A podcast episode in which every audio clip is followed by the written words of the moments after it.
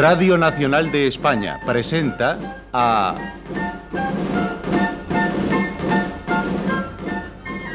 José María Rodero en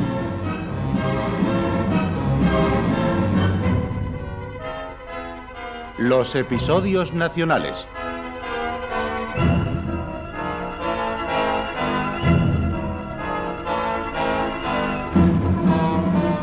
de Benito Pérez Galdós, en adaptación de Carlos Muñiz.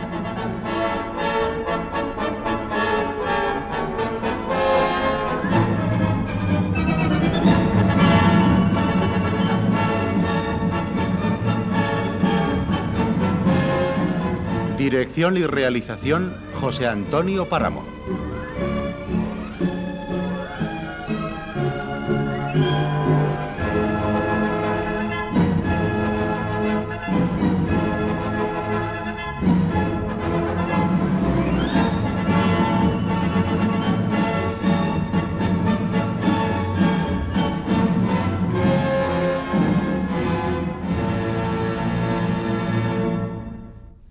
Hoy presentamos Napoleón en Chamartín, tercera parte.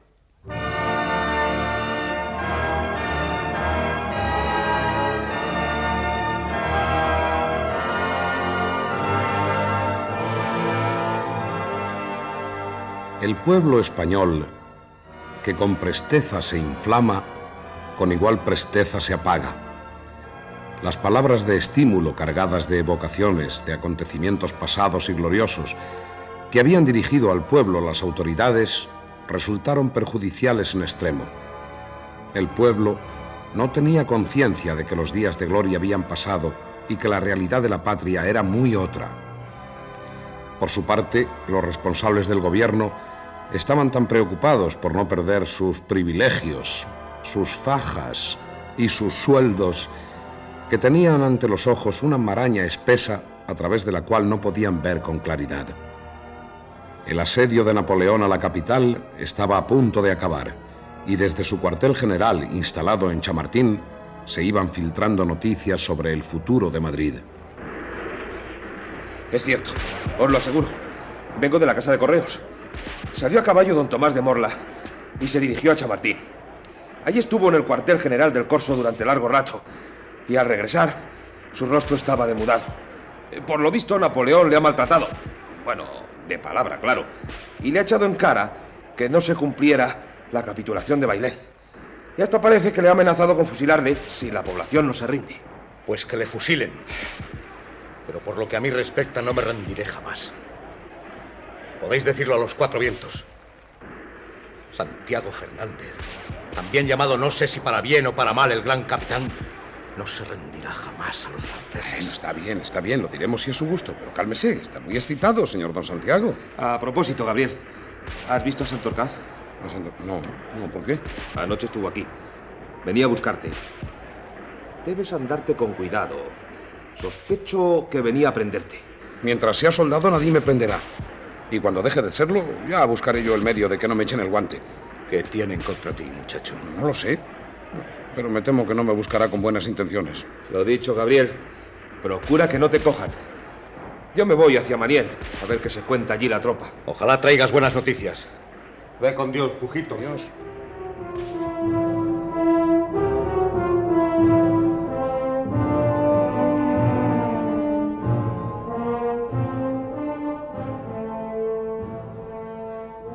Las buenas noticias que esperaba desesperadamente el anciano Santiago Fernández no llegaron.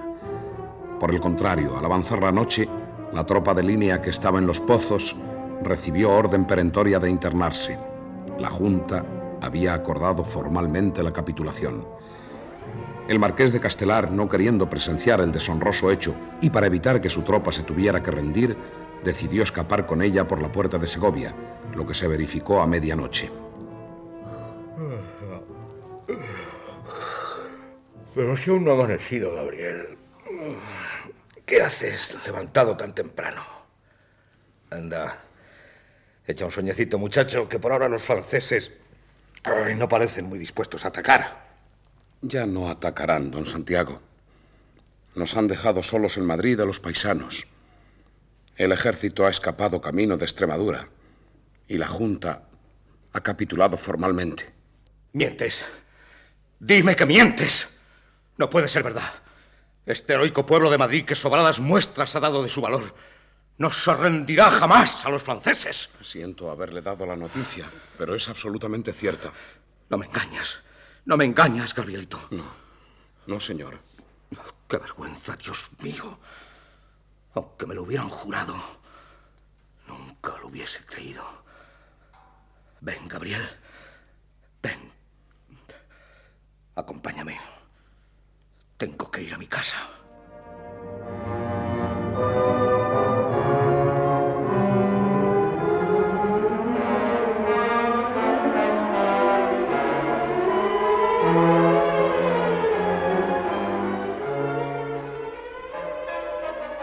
Pronto llegamos a nuestra morada de la calle del Barquillo. Doña Gregoria dormía profundamente. Quedó un momento el esposo inmóvil, contemplándola. Luego avanzó hacia la salita mientras me hacía señas para que no metiera ruido. Procuremos que no se despierte. La pobre. Fíjate bien, Gabriel. Aquí, en la tercera gaveta, está mi testamento. Y en esta otra todo el dinero que tengo ahorrado, con el cual mi mujer puede mantenerse mientras viva. Mira aquí. Eh, dispongo que las misas me las digan en San Marcos, donde está enterrado don Pedro Velarde, ese valiente. En cuanto a mis huesos, nada dispongo porque no sé dónde caerán. Pero todavía está usted con esas manías. Mire que me pondré a hablar en voz alta para que se despierte doña Gregoria. No lo hagas. Pobrecita. Necesita descanso. Es preferible que sueñe a que viva despierta esta amarga realidad. Si vieras cómo la he querido desde que la conocí, se me parte el corazón al pensar que desde mañana dormirá sola en esa cama que ha sido el lecho conyugal durante 35 años. No sé si reírme o enfadarme oyéndole decir esas cosas. Parece que se ha vuelto loco. Ah, sí. Acaso lo parezca. El sentimiento del honor es algo que ya a muchos les da risa.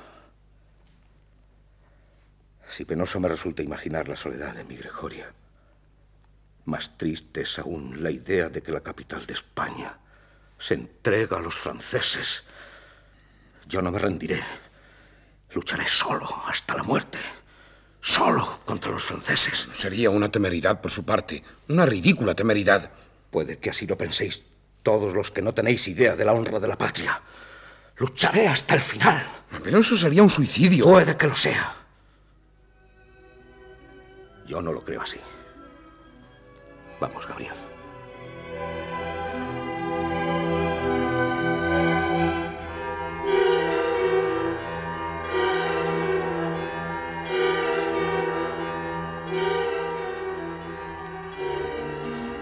La hora señalada para la rendición eran las seis en punto. El pueblo de Madrid, desmoralizado, no se resignaba a la derrota y unos disparaban sus armas al aire en señal de protesta, mientras que otros las rompían contra los guijarros del arroyo, para no verse obligados a entregárselas al vencedor. El gran capitán, con gesto de abatimiento, y yo, con aire distraído, caminábamos de nuevo hacia nuestra posición de los pozos. Vamos más deprisa, Gabriel. Tenemos que llegar al puesto antes de las seis. Pero aún falta tiempo. Vamos deprisa, ya son las seis. Lo entregarán los pozos mientras yo esté allí. Gabriel. ¡Eh, Gabriel! ¿Qué? ¿Qué hay? ¿Qué hay, pujitos? ¿Qué? ¿Vas a los pozos? Sí. No, no vayas, que te echarán mano. Ha ido otra vez a buscarte Santorcaz, acompañado de ese criado al que llaman Román. Pero, pero ¿de qué me acusan? No sé qué traiciones te achacan. Corre y que no se te ocurra asomar por allí. Basta de simplezas. ¿Vienes o no vienes, Gabriel? Yo no puedo faltar en los pozos. Tengo que estar allí. Adiós. Espere, espere, espere. No vaya usted tampoco. Sería una locura. Deje que capitule la posición, don Santiago. Usted nada puede hacer por el honor de España. Está visto que no quiere escucharte. Bien, te dejo. Tengo prisa. ¿Dónde piensas esconderte? Pues no tengo idea. ya veremos. Va, haz lo que quieras, pero no aparezcas por allí. Te huele la cabeza a pólvora. Adiós.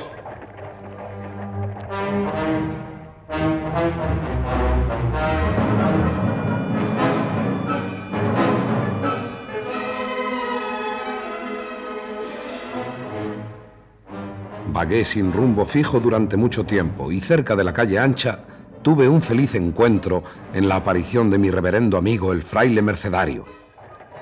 ¿A dónde vas, Gabriel? Voy huyendo, Padre Salmón. ¿Quién te persigue? Espías de los franceses, que ahora aparecen como oficiales de la justicia. ¿De qué justicia? Porque a ciencia cierta están las cosas tan confusas que no sabemos si nos manda nuestra sala de alcaldes, la Junta un bigotudo general francés o el mismísimo Napoleón. No lo sé, pero lo cierto es que me buscan para prenderme. En mi convento estarás seguro hasta que logre salir de Madrid. Eh, ven conmigo, Gabriel.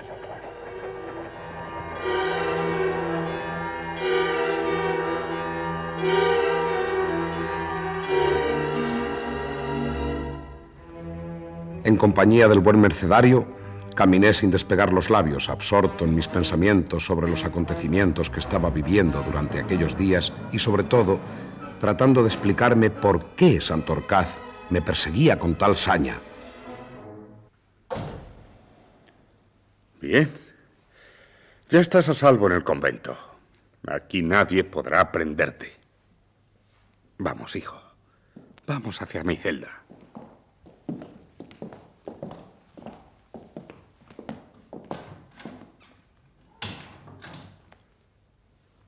¿Te gusta la celda? Veo que la miras con atención. Es agradable, sí. Y sobre todo tiene la particularidad de que fue ocupada en el año 1620 por Fray Gabriel Tellez, a quien generalmente se conoce por el maestro Tirso de Molina. Es fama que aquí escribió su célebre crónica de la orden. ¿Y a vuestra paternidad no le ha dado por hacer comedias? Bueno, algunas he hecho y por los cajones andan pudriéndose. Ah, ya. ¿Qué español no ha escrito su comedia, verdad? Pero, mira, lo mío son las jaulas de grillos. ¿No sabes que soy el primer jaulista de Madrid?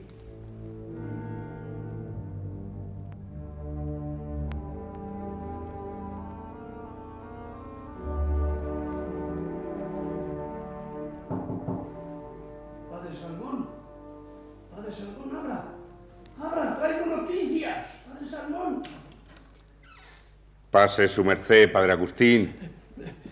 ¿Sabe que a las 10 se ha firmado la capitulación y que Napoleón ha aceptado todos los artículos? Se conserva la religión católica sin que se consienta otra. Menos mal.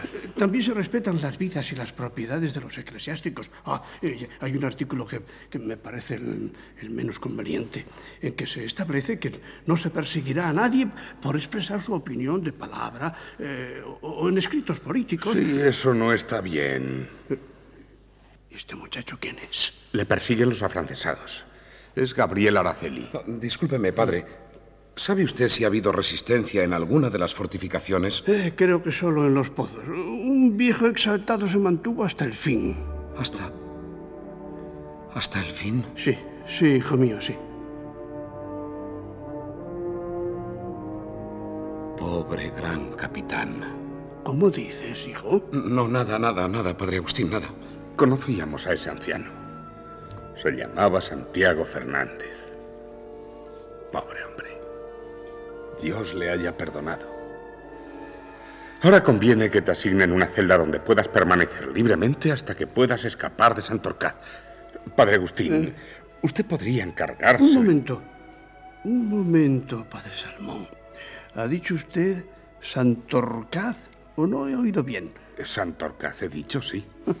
Dicen que el gobierno francés que ahora nos dirige ha nombrado alguacil, o como ahora dicen, oficial, bueno, jefe o no sé qué de la policía, a un tal don Luis de Santorcaz.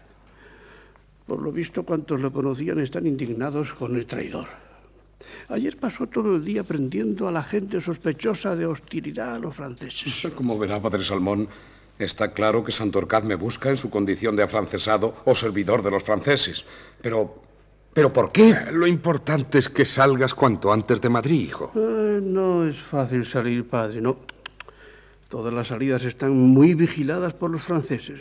En fin, voy a buscar a este joven acómodo. Eh, pronto volveré. ¿eh? Gracias, padre Agustín.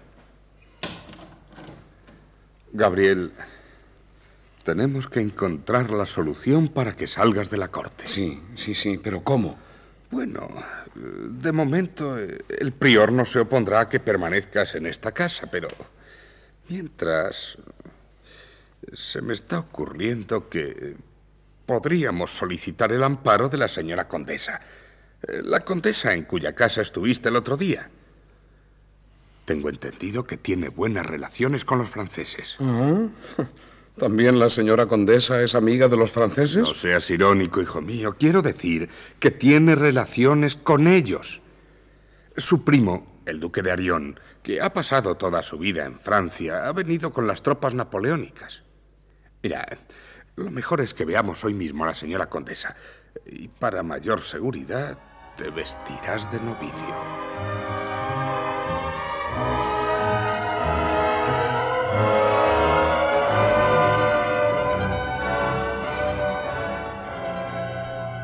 Vestido con los hábitos del noviciado de la Merced, llegamos al palacio de la condesa, la cual mostró mucho asombro, y más teniendo en cuenta las ropas que yo vestía.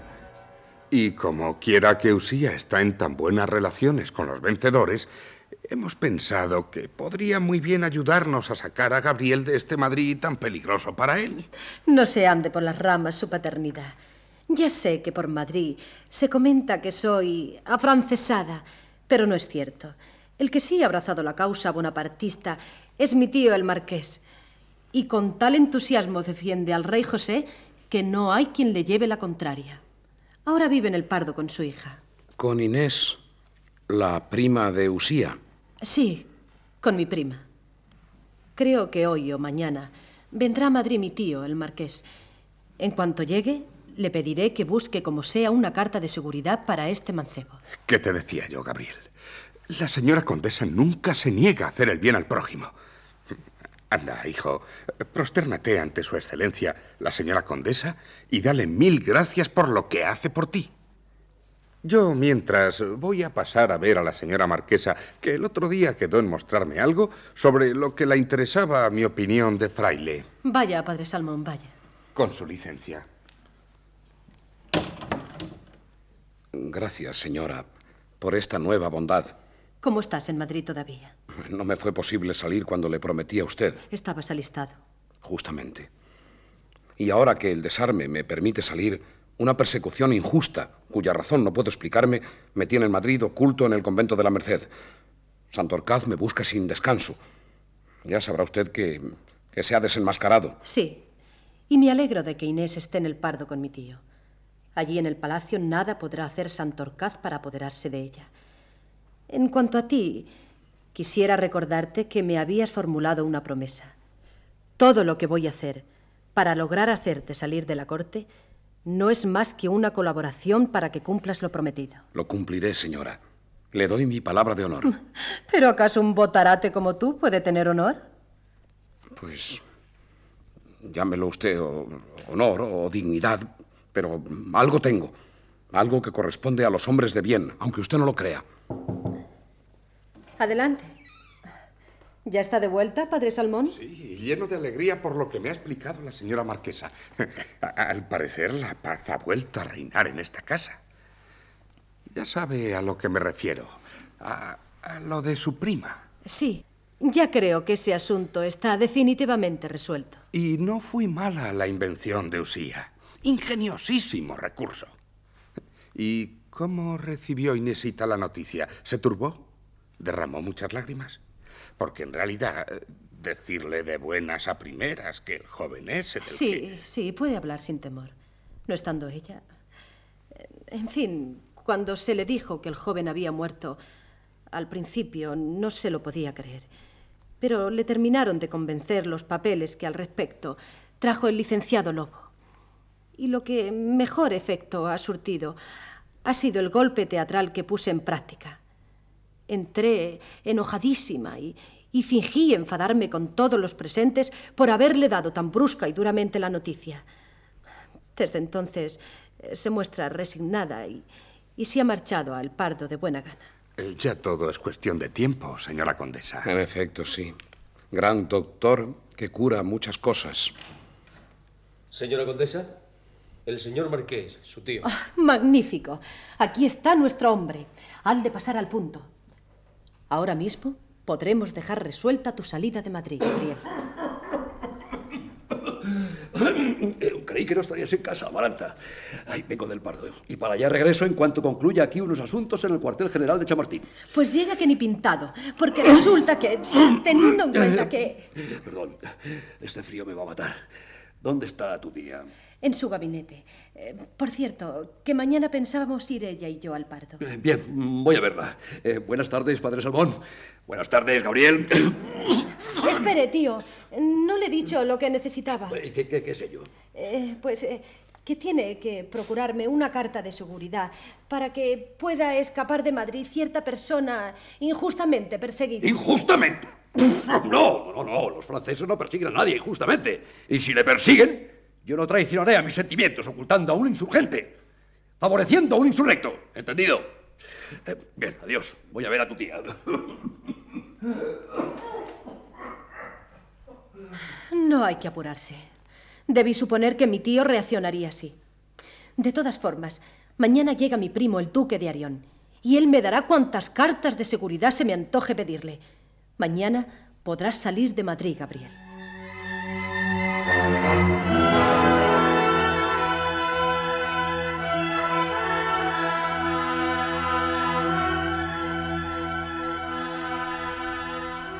Explicaré ahora de qué medio se valió la condesa para facilitarme la deseada fuga. Habíame encargado al final de nuestra visita que no dejara de volver a su palacio al día siguiente, prometiéndome tener todo concertado y en regla, de modo que pudiese emprender viaje sin pérdida de tiempo. Hicimos el padre Salmón y yo lo que nos mandaba, y al otro día, cuando nos disponíamos de nuevo a volver a casa de Amaranta, nos llamó el padre prior y nos dijo, Padre Salmón, este joven no puede permanecer aquí ni un día más. Si no logra escapar hoy mismo de Madrid, fuerza es que busque un acomodo más seguro para esta noche. ¿Más seguro que la Merced, padre Prior? Han venido a avisarme de que se sospecha de los conventos y se nos acusa de ocultar a los conspiradores. Parece que hoy mismo comenzarán los registros. Por fortuna, la señora condesa nos ha prometido lograr que hoy mismo salga Gabriel de Madrid. No sabéis cuánto me alegro. Por ti sobre todo, Gabriel. A la postre, si te encontraran aquí, serías el que peor parado quedase. Lo sé, padre prior, y no sabe cuánto le agradezco la hospitalidad que me ha dispensado estos días. Era nuestro deber, hijo mío, ayudar al perseguido, al que sufre.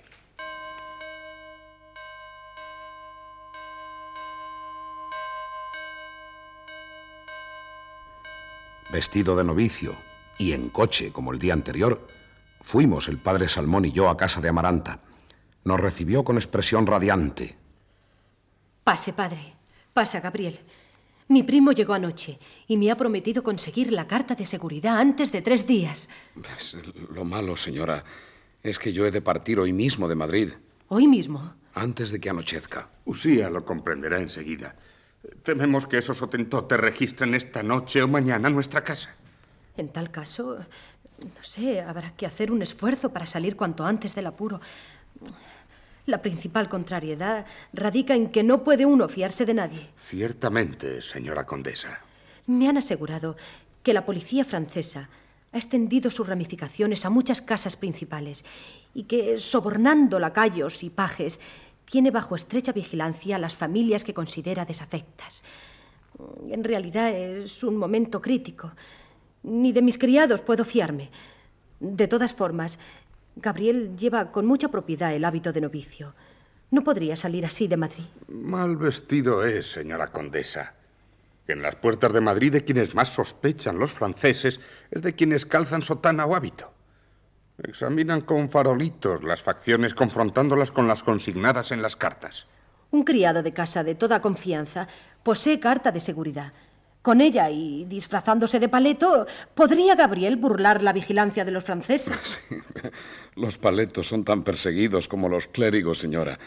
Es un disfraz muy socorrido y los franceses lo saben. También ellos se han valido del truco de disfrazar de paletos a sus enlaces en muchas ocasiones. Ya, pues, eh, no sé, tiene que haber una solución.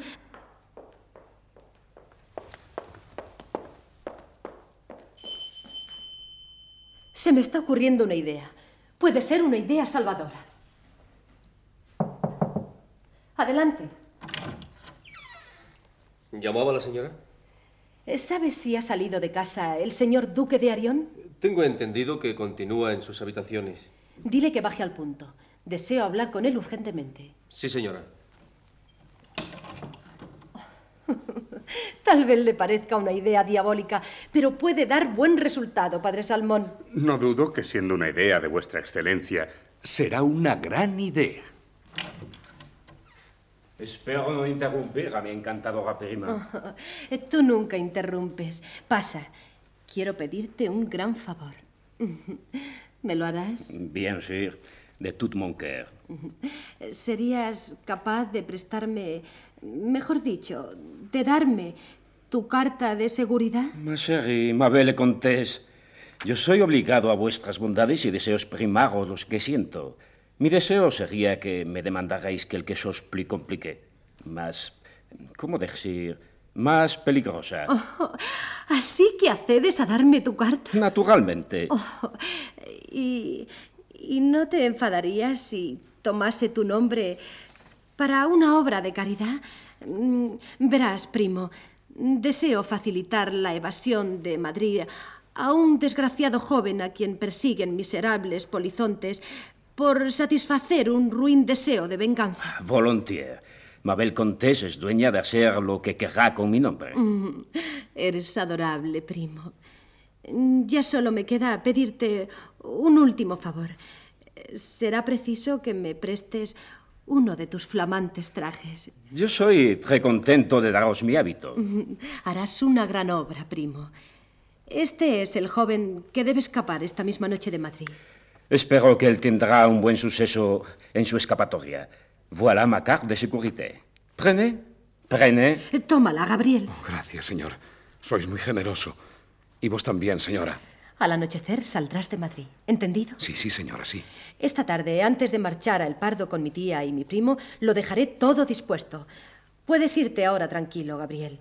Usted, padre Salmón, me hará el favor de volver esta tarde. Yo le daré las instrucciones necesarias para que todo salga a pedir de boca. ¿Le parece bien al caer la tarde? Mm, venga mejor, a las tres. Luego tenemos que salir para el Pardo temprano. Y antes quisiera visitar en la Moncloa a mi madrina, que está enferma. Haré como Su Excelencia dice. Gracias, señora. Gracias a ti, Gabriel. Porque ahora sé que no tienes más remedio que cumplir tu palabra de honor.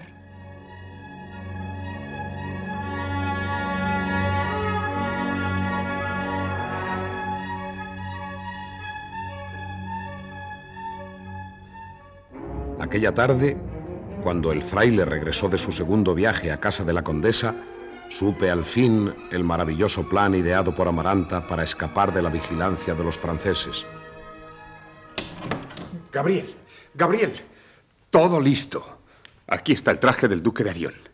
Tenéis el mismo tipo, así que te vendrá que ni pintado. ¡Qué mujer! ¡Qué mujer, la condesa! ¡Qué habilidad para tramar la huida! Mira, te pondrás el traje y te harás pasar por el señor duque. Con él y con la carta de seguridad que ya tienes en tu poder, dejarás de ser Gabriel Araceli para convertirte en el señor duque de Arión. ¿Qué te parece? ¿Y de qué forma saldré de Madrid? No creo que un duque lo haga a pie y yo no dispongo de... dispones. La señora condesa ha dispuesto que tendrás a tu disposición un coche. Ah, Y menudo coche. Montado en él, más que duque parecerás el mismísimo emperador. Te advierto que hasta al lacayo y al cochero se les ha dicho que eres el señor duque. Será cosa de verme disfrazado de tal guisa. Tiene orden de llevarte hasta donde tú digas. Pero la señora condesa piensa que lo mejor será que salgas por el camino de Extremadura y no llegues más allá de Navalcarnero. con que, señor duque, beso a usted la mano. La idea no es mala. Si tengo la suerte de no encontrarme con el propio Santorcaz o con Román, podré escapar sin miedo. Vamos, ¿qué esperas? Debes empezar a vestirte esas ricas prendas.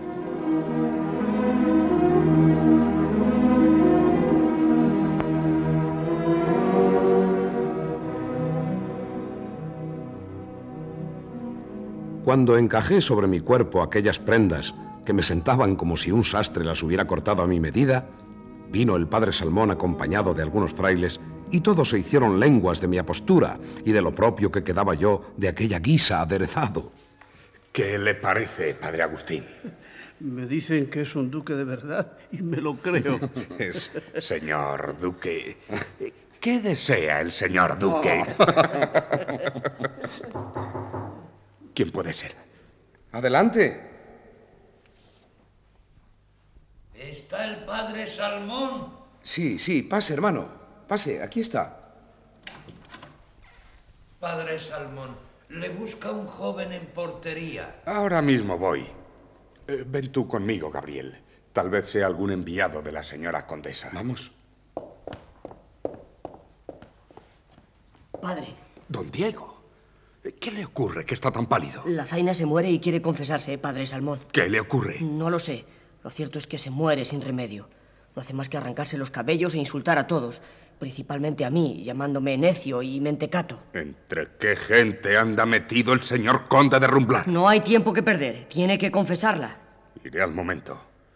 Eh, Tú espera aquí, Gabriel. Si eres tú, Gabriel. ¿Y y cómo vistes un traje tan costoso? ¿Qué pintas tú aquí entre estos frailuchos? Más respeto con esta buena gente, don Diego. No los puedo ver. Santorcaz me ha contado historias indecentes. Es preciso acabar con ellos. Antes que acabar con estas buenas gentes, habría que acabar con muchos miserables y traidores, don Diego. No lo dirás por mí. Que cada cual se apunte su tanto de culpa en la acusación. El que es un traidor en el fondo es el padre Salmón. ¿Sabes que ha intrigado en casa de la marquesa de tal forma que ha hecho fracasar mi matrimonio? ¿Ya no se casa el señor conde? No. En realidad, tanto le dará, porque he oído hablar mucho de que no amaba a la novia. Cierto que Inés no me hace mucha gracia, pero tiene que ser mi esposa.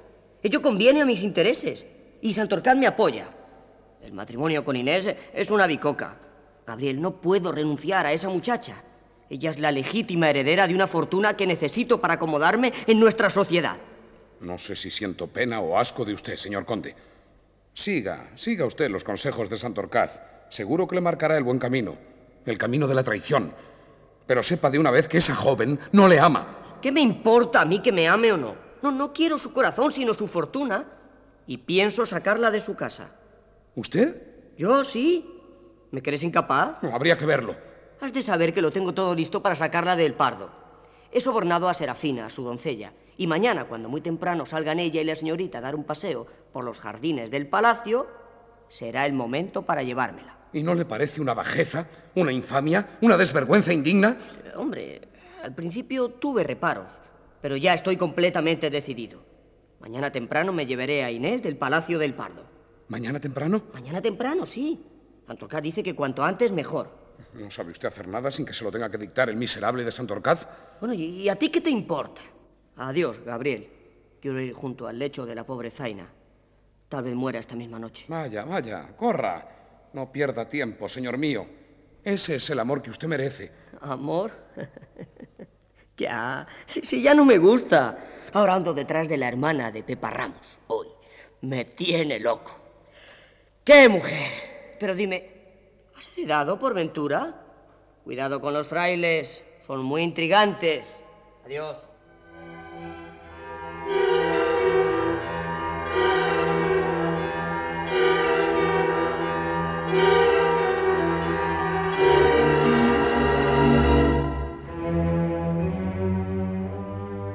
Me quedé solo paseando por el patio del convento con una indescriptible sensación de náusea. Aquel condesito sin escrúpulos iba a jugar a mi Inés y a su madre, la condesa, no pasada que no encuentro palabras para calificar. Andaba yo absorto en mis pensamientos, tratando de hallar una solución al rapto de Inés, cuando me interrumpió la voz del hermano portero. Venga, Gabriel, hijo. Gabriel, eh, te esperan en la puerta. Bueno, han preguntado por el señor duque de Arión, pero como ya me ha informado el padre Salmón... Vamos allá, vamos allá, mi hermano. Eh, sí. ¿El señor duque de Arión? Yo soy. ¿Dónde quiere Usía que le llevemos? Al Pardo. Dijo la señora condesa que saldríamos por el puente de Segovia camino de Navalcarnero. Al pardo, majadero. Al pardo, derecho y sin rodeos. ¿Entendido? Hasta la vista, señor... eh, señor duque.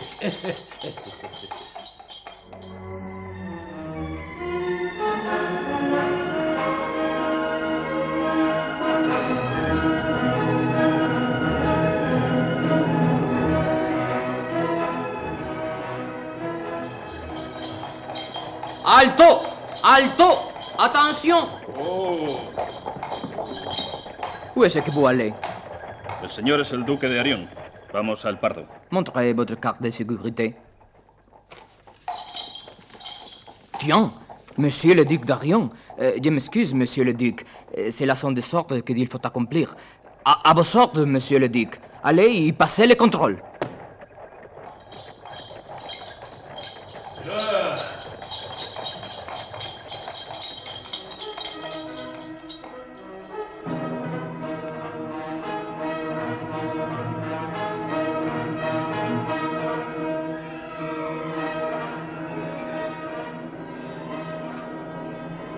Hora después, llegábamos a la plaza del palacio. Tenía que informar a la condesa Amaranta de las intenciones de don Diego respecto de Inés. Lo demás me daba igual. Si me detenía después la policía, no me importaba en absoluto. ¿Desea ver al señor marqués? Naturalmente. Sígame, señor. ¿Dónde van ustedes? Es el señor duque de Arión. Vamos a ver al señor marqués. Pase, señor duque. Que ha llegado el señor duque. Bendito sea Dios. Ya era hora de que pudiera echar la vista encima a ese pollastre. Más de 15 años. Hace que no le veo. Vamos, que pase, que pase al punto. Mm, Picarón. Gracias a Dios. Pensé que iba a morirme sin volver a verte. Pero qué alto estás. Si te veo en la calle no te conozco. Y- Y el caso... El caso es que tu cara sí me resulta conocida. Demonio, qué alto estás. ¿Cómo ha cambiado aquel mocosito? Pero ven, ven, ven, hijo mío, ven. Eh, ya veo que sigues tan callado como siempre. Sí, realmente. ¿No está la señora condesa? No, no, estoy yo solo con mi hija Inés. Mi hermana y la condesa llegarán dentro de poco. Continuaban en Madrid ayer y decidieron venir aquí esta tarde. Pero, pero por todos los demonios, ya veo que no tienes ni pizca de acento francés. Eso quiere decir que has estudiado el español con ahínco, ¿eh? Eh, ¿Quieres venir conmigo? Eh, te presentaré al rey José. Pero santo cielo, ¿cómo se te ha ocurrido venir así vestido? No podré presentarte al rey José. Eh, Tenías que haber venido de etiqueta. Y sin las condecoraciones. Pero ¿cómo no te has puesto ni la Legión de Honor? Vengo para un asunto urgente y del cual depende. La suerte de la- Europa. Habrá que comunicárselo al rey José. No, no, no, si no se trata de eso. Dice que, que no está aquí la condesa. No, efectivamente. La esperábamos esta tarde, sí. Quizá haya decidido no venir hasta mañana. En fin, apúrate. Eh, vamos, hay que anunciarte al rey. No, no, déjese usted de anuncios. Yo no vengo a hablar con el emperador ni con el rey José. Entonces, ¿a qué has venido? A ver a la condesa para... Y dale con mi sobrina. Ya te digo que no está. Espero que venga antes de medianoche, pero no es seguro, claro. Eh, y dime, dime, dime, Barbián, ¿qué, qué se dice por el cuartel general? Tú estarás bien enterado, ¿eh? Luego me lo contarás todo. Ahora debo reunirme con algunos amigos a quienes deseo presentarte luego. Tenemos que observar detenidamente lo que hace nuestro rey José. Pasa, pasa al salón y espera, ¿eh? Eh, no creo que tarde mucho ya mi sobrina. Adiós, eh. vuelvo enseguida.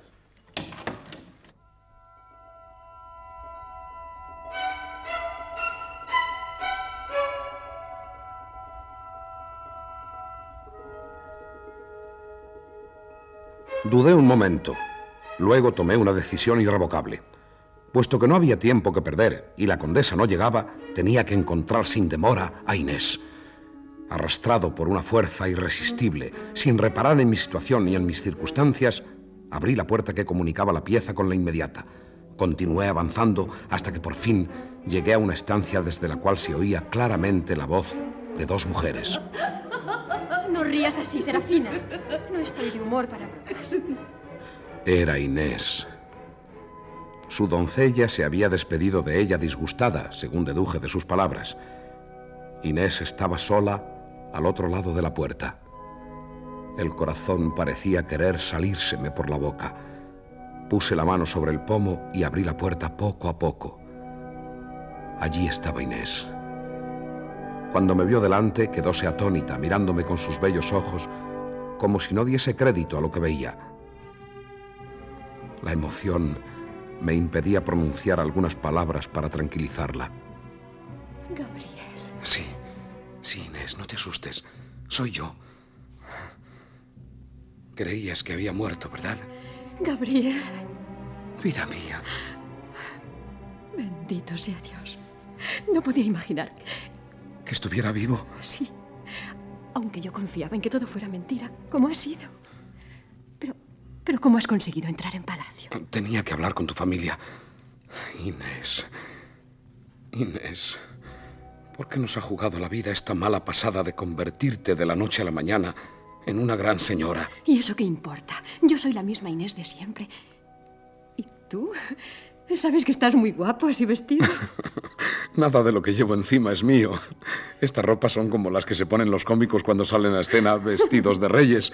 Después se las quitan y quedan hechos unos mendigos. Como yo. Creí que no volvería a verte jamás. Yo también. Incluso se lo he prometido a tu prima la condesa. Ni verte, ni hablarte, ni acercarme a ti. Pero ahora que te tengo delante, vida mía, creo que no podré cumplir mi palabra empeñada. No puedo. No puedo dejar de quererte. Ni yo tampoco, Gabriel. Sin embargo, tendremos que aceptar la voluntad de tu familia. Es razonable que ellos quieran lo mejor para ti. Tus padres, los marqueses, tu prima, la condesa. Lo mejor. ¿Y saben ellos qué es lo mejor? Si es preciso, les devolveré todo lo que me han dado para poder tomar lo que no quieren darme. Gabriel. Mi Gabriel.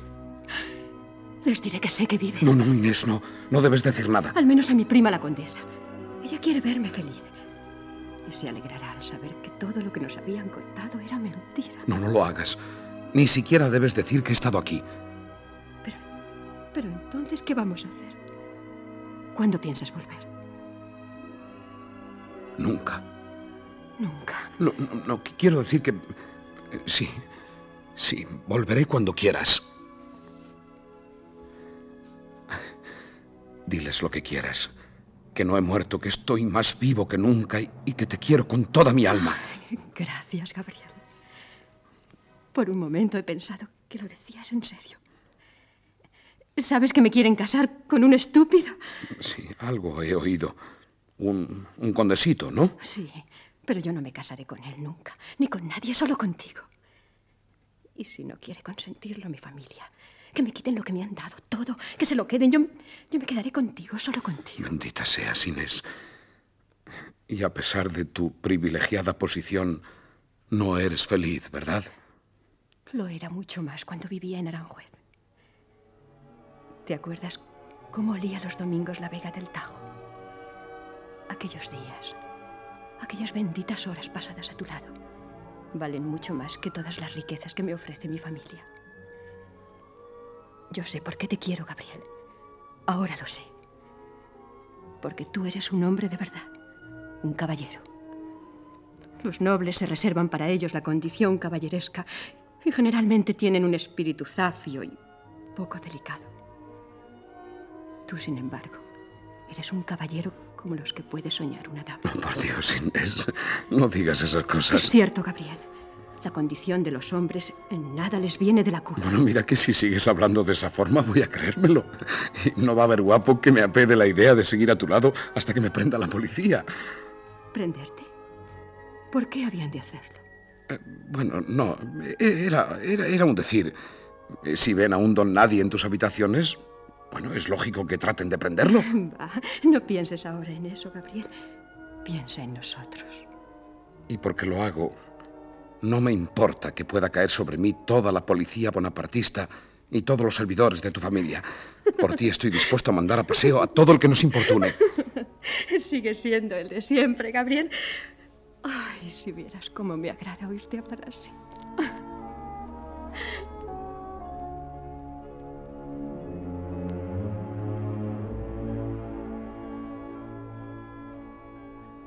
Así me expresé yo, y en este tono hablamos un poco más hasta que acudió a mi pensamiento el objeto que allí me había llevado. Le conté el incidente de don Diego con sus torpes y sueces planes. Ella se sorprendió, no creyéndolo capaz de llegar tan lejos. Seguimos luego hablando de otros asuntos, hasta que unos cuchicheos y el ruido de unos pasos vinieron a perturbarnos. ¿Quién puede ser? No sé. Adelante. Buenas noches, señorita. ¿Desea alguna cosa? No, gracias, María. Buenas noches, señorita. ¿Te has fijado cómo me miraba esa doncella? Como si me conociera. ¿No será que temes ser reconocido? Es muy posible. Pero ¿Por qué no te olvidas de todo? Incluso de mi familia y de su mal comportamiento contigo. Y me cuentas lo que te ha ocurrido desde que no nos vemos. verás, cuando... Buenas noches, señorita Inés. ¿Desea alguna cosa de mí? No, no necesito absolutamente nada, Juana. Puedes retirarte. Ahora sí me he fijado que esta doncella te, te miraba con insistencia, es cierto. Luego, no era simple suposición mía que la otra me haya mirado como lo ha hecho. ¿Y por qué me miraran así? Tal vez porque les extrañe que yo esté hablando a tan altas horas de la noche con alguien a quien ellos consideran desconocido. Sí, sí, sin duda será eso. ¿Ha llamado la señorita? No, no he llamado, Andrea. Y no deseo que nadie me moleste. Estoy hablando con este caballero que es un buen amigo de la familia y tengo que tratar con él asuntos muy importantes. Desde luego que sí, señorita. Usted disculpe. Caballero. Aquí ocurre algo extraño, Inés. Es preciso aclararlo. Durante toda nuestra conversación me ha parecido estar oyendo como si alguien espiase detrás de esa puerta. Creo que lo mejor será que me retire. No, eh, es casi medianoche. Si ahora salieses de nuestras habitaciones, despertarías las sospechas de la guardia. Será mejor que vuelvas a la sala donde estuviste con mi padre y esperes allí a que él regrese. Sí, es lo más conveniente. Hasta muy pronto, Inés. No tardes, vida mía. Adiós. Inés. Adiós.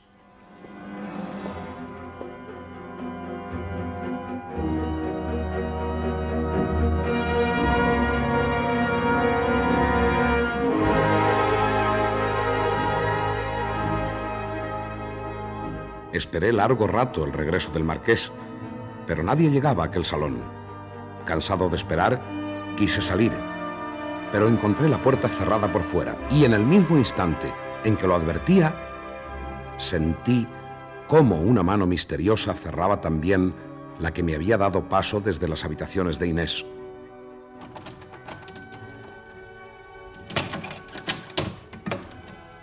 Estaba prisionero en aquella sala. Avisad inmediatamente al cuerpo de guardia. Al momento, señor Marqués. Es muy posible que lleve pistolas. ¿No habláis? Mientras no venga un pelotón de la guardia. ¿A qué llega la guardia, señor Marqués? A sus órdenes, señor Marqués. Ahí dentro hay un impostor. Háganse cargo de él. ¡Date preso! ¿Por qué? Porque no soy ningún ladrón. No he venido al palacio a robar. Sospeché de él enseguida. Pero nada dije. Registradle. Sin duda llevará alguna alhaja por los bolsillos. ¿Qué voy a llevar yo? Lo único que puedo llevarme de esta casa lo llevo aquí, en el pecho. ¿Decís que estuvo en el cuarto de mi hija mucho tiempo? Muchísimo, señor Marqués. Señor muchísimo. Marqués, este hombre es el que en el Escorial sirvió de paje a su sobrina, la señora condesa. Y el mismo que tiraba chinitas por las noches a la ventana de la señorita Inés. En el Escorial, chinitas en la ventana de mi hija. ¡Dejadle! Tú te llamas Gabriel. De manera que eres el pollastre. Vaya por Dios, hombre. Otra vez nos vemos las caras. ¿eh? Está visto que a ti será menester darte un escarmiento. ¿Pero qué ocurre? Que no se encuentra en todo el palacio ni un criado ni una doncella. Estamos aquí, donde hemos sorprendido a un bribón. Gabriel, ¿tú aquí? Sí, señora. Salgan todos de aquí. Preciso hablar con este hombre a solas. ¿De qué indigna manera me has engañado? Usía me tratará de otro modo cuando sepa los motivos que me han traído aquí. No quiero saber nada. ¿Has visto a mi hija? ¿La has hablado? Sí, sí, señora. Pero cálmese, por Dios, y escuche unos instantes. Cierto que he faltado a mi palabra, pero no debe olvidar, primero, que cuando sus padres abandonaron a Inés, yo la cuidé y, y la amé con toda mi alma. Ello me da derecho a amarla mientras viva. Hoy he comprendido que lo que están haciendo ustedes con ella es una vileza. Ella tiene derecho a elegir libremente al hombre de su vida. ¿Quieres decir que no renuncias? No te abofeteo por no ensuciarme. Cálmese, cálmese y no insulte, que a nadie insulto yo. ¿Qué has hablado con Inés? Lo bastante para saber que no ama a otro hombre más que a mí. Ay, Dios mío. Quisiera hacerla feliz. Y no sé. No sé, no Paso al señor de Santorcaz, jefe de la policía de su majestad el rey José. ¿Llora la señora condesa? Este villano ha cometido alguna nueva fechoría. Por lo que llore yo, no se preocupe, señor de Santorcaz. Ahí tiene a su hombre. Adiós, Gabriel. Amárrenlo y llévenlo a los calabozos. Mañana temprano será unido a la cuerda de presos.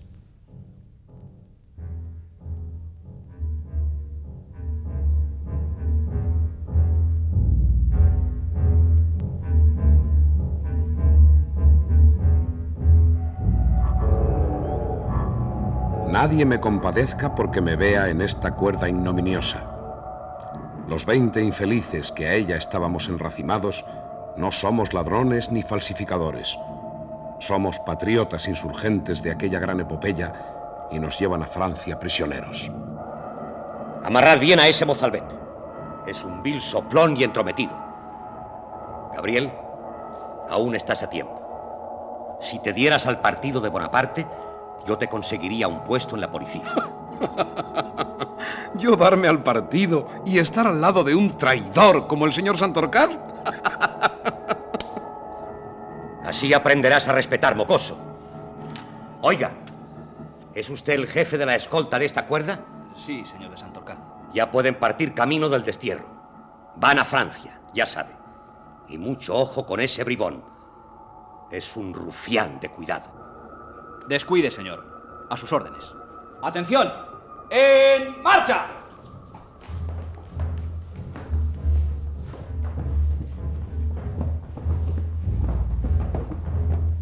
Al dar los primeros pasos, observé que en la cuerda figuraba el gran poeta Cienfuegos.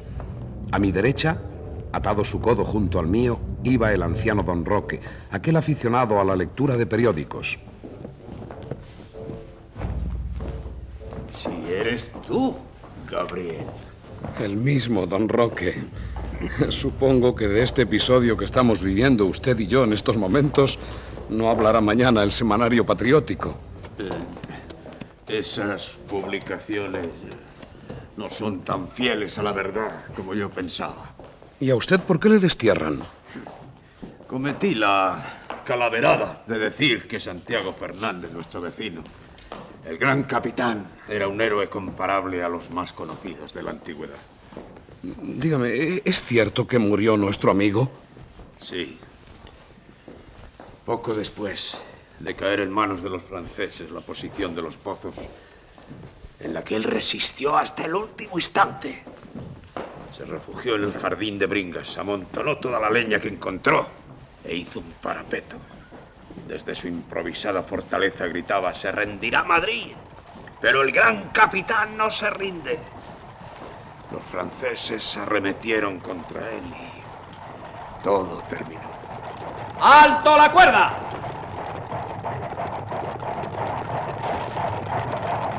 Es el emperador que regresa a Francia. ¡Firmes todos! ¡Firmes he dicho! ¡Disparo a la cabeza del que se mueva!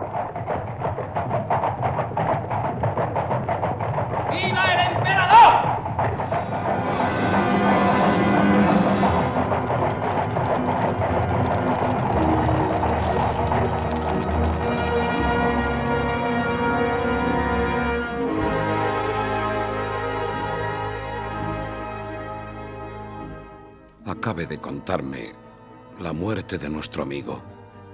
Eh, Nada más queda por contar. Con toda su grandeza y poder, ese hombre que acaba de pasar no llega ni con mucho a la inmensa altura de nuestro vecino Santiago Fernández, más conocido por el gran capitán. Algunos decían que el pobre don Santiago estaba loco y yo me pregunto, ¿está más cuerdo ese que se aleja con aires victoriosos?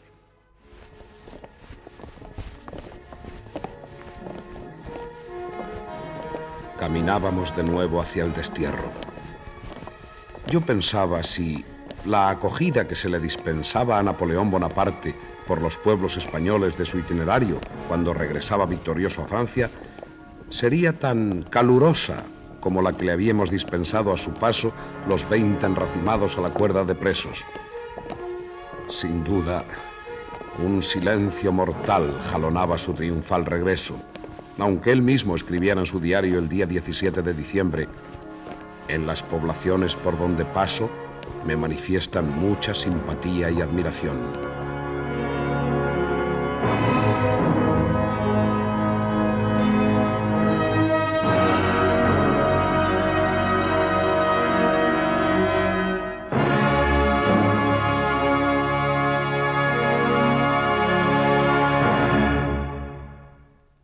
Han escuchado ustedes Napoleón en Chamartín, tercera parte, correspondiente a los episodios nacionales de Benito Pérez Galdós. Ha sido interpretado con arreglo al siguiente reparto. Gabriel Araceli, José María Rodero. Amaranta, María Masip. Santiago, Jesús Nieto. Santorcaz, Pedro Simpson. Marqués, Rafael Navarro. Y las voces de la Compañía de Actores de Radio Nacional de España. Control de sonido, José Fernando González y Francisco García. Montaje musical, Gonzalo Corella. Efectos especiales, Bernardo Domingo y Joaquín Úbeda. Dirección y realización, José Antonio Páramo.